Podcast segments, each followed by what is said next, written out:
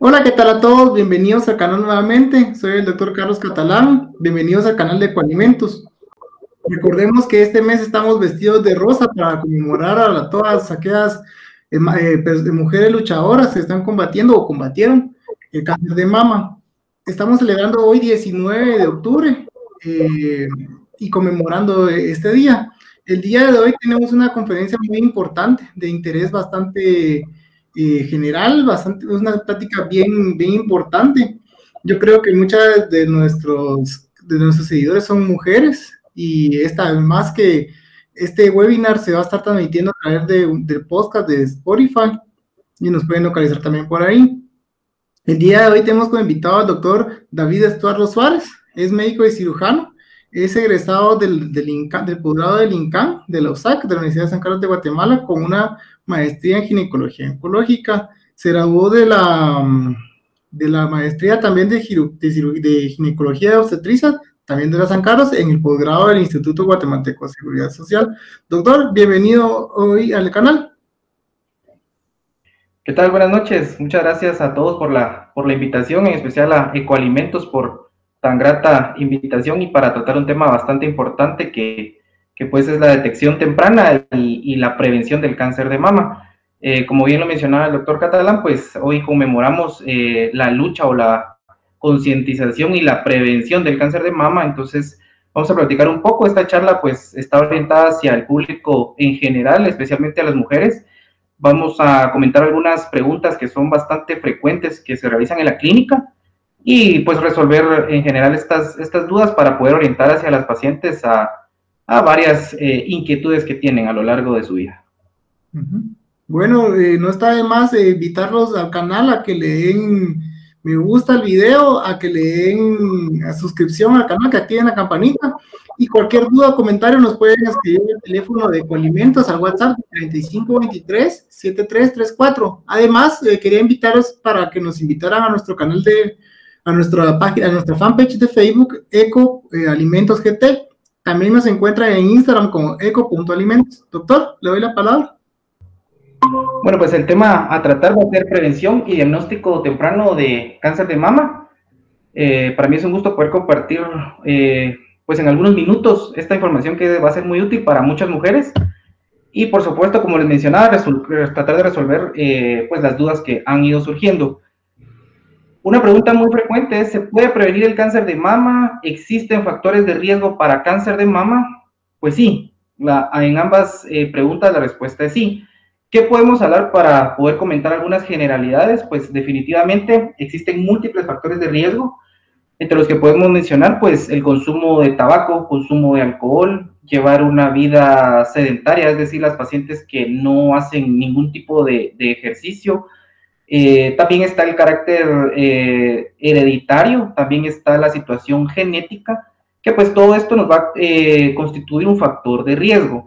Obviamente no es lo mismo una paciente que pues en su historia hereditaria no hay nadie con cáncer de ningún tipo, en especial de cáncer de mama. Sin embargo, es diferente cuando tratamos una paciente que nos dice, mire, doctor, mi, mi abuela tuvo cáncer de mama, mi mamá tuvo cáncer de mama, mi hermana tiene cáncer de mama. Esto pues ya constituye un factor bastante importante de riesgo que es importante estudiarlo. Vamos a hablar a, qué edad podemos hacer el screening o tamizaje, esto lo vamos a platicar un poco más adelante. Y también nos preguntan mucho, ¿se puede prevenir el cáncer de mama? La respuesta es sí, se puede prevenir. Básicamente es todo lo contrario a los factores de riesgo, es decir, hacer ejercicio, eh, tener una dieta saludable, también podemos evitar el consumo de tabaco, evitar el consumo de alcohol y siempre hacemos énfasis eh, en el uso de anticoncepción hormonal, tanto como anticonceptivos como de terapia de restitución hormonal que a la larga pues sí nos pueden causar ciertas eh, situaciones que, que, constituyen un riesgo, específicamente hablando del cáncer de mama.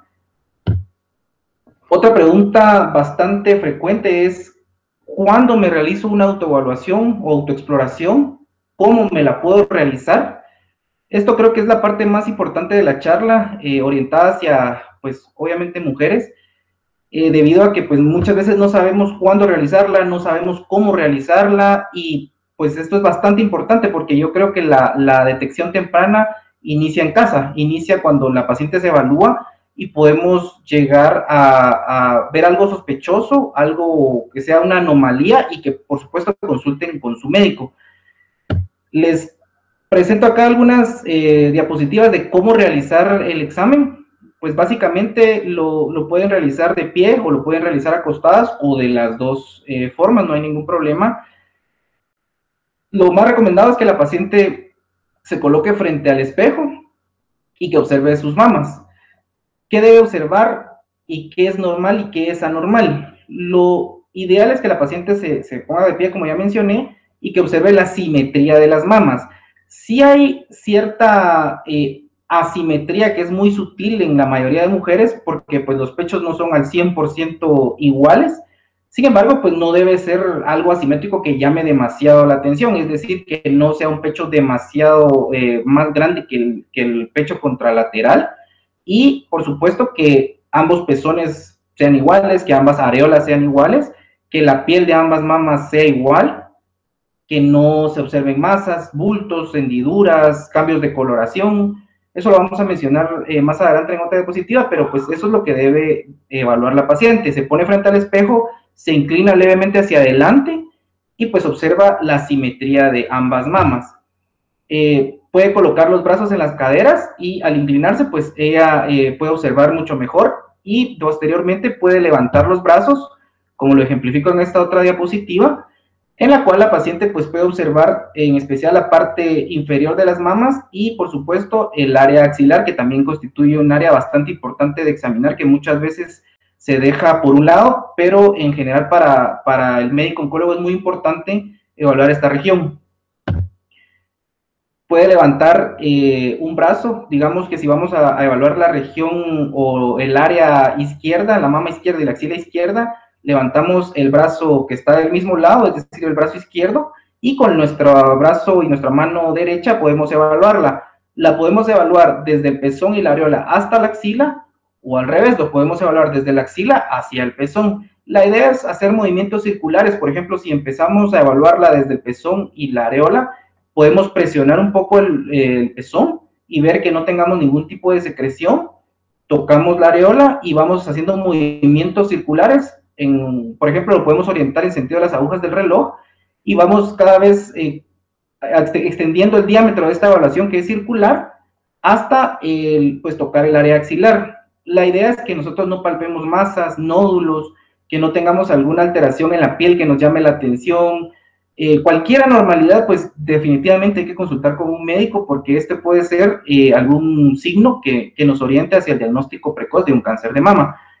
Y por supuesto, la otra manera de realizar el examen, pues va a ser cuando la paciente está acostada. Básicamente es la misma dinámica que les había mencionado cuando la paciente está de pie. En esta situación, pues la paciente está acostada, eh, estamos evaluando la mama izquierda, levantamos el brazo izquierdo hacia detrás de la cabeza y con la mano derecha igual, los mismos movimientos circulares, como les mencionaba, ya sea del pezón y la areola hacia la axila o de la axila hacia el pezón y la areola. Siempre importante mencionar cualquier, cualquier tipo de anomalía que uno encuentre.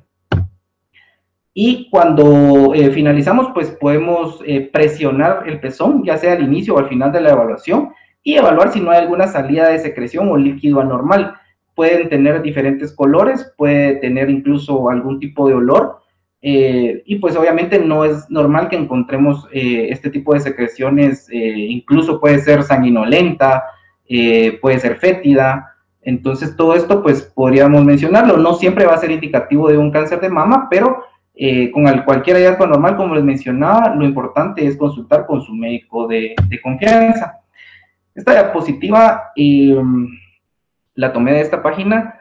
Realmente lo que quiero hacer énfasis es en qué podemos consultar cuando, cuando, vemos, cuando lo encontramos y es algo anormal. Por ejemplo, podemos palpar endurecimiento de la piel de la mama, podemos palpar un bulto o una masa, podemos ver algún hoyuelo o retracción de la piel, podemos ver alguna hendidura, enrojecimiento de la piel, el pezón puede tener algún tipo de secreción, puede haber retracción del pezón, crecimiento de venas, puede haber piel de naranja. Esto es bastante importante porque muchas veces eh, hay muchas pacientes que acuden, eh, que fueron tratadas como una mastitis o una infección, un absceso, estuvieron tomando mucho tiempo antibiótico y desafortunadamente muchas veces ya el diagnóstico se hace eh, cuando el cáncer pues no está iniciando. Entonces esto es bastante importante consultarlo. El hecho de tener la piel de naranja pues nos orienta mucho, mucho hacia un cáncer de mama que palpemos una masa, que la mama tenga un cambio de forma respecto a la mama contralateral, es decir, que la mama derecha, por ejemplo, sea mucho más grande que la mama izquierda o que esté deforme o que esté orientada hacia otro lado. Todo esto nos constituye un riesgo y, por supuesto, algunos cambios como ulceraciones o cambios como erosiones cutáneas. Todo esto es importante eh, evaluarlo. Otra pregunta bastante frecuente es, ¿existe un método de tamizaje para detección temprana de cáncer de mama? ¿Y a partir de qué edad me puedo realizar una mamografía? En esta parte les voy a dar generalidades para, para las pacientes que nos escuchan. Pues sí, existe un método de tamizaje. En general conocemos la mamografía. Este es un método de imagen bastante conocido que utiliza una categoría en la cual al evaluar las imágenes y, y tener un informe radiológico por supuesto, tenemos una categoría que se llama BIRATS. Esto lo que nos utiliza, lo que utilizamos los médicos es para que todos los médicos, tanto el radiólogo, el oncólogo y cualquier médico que evalúe esta imagen, tanto en el informe como las imágenes, como les mencionaba, podamos hablar en el mismo idioma. Es decir, hay distintas categorías que van del 0 a la 6, entonces nosotros tenemos ya eh, un indicativo de qué es lo que se va a hacer con esta paciente lo que quiero hacer énfasis aquí también es la mamografía y el ultrasonido no son estudios excluyentes.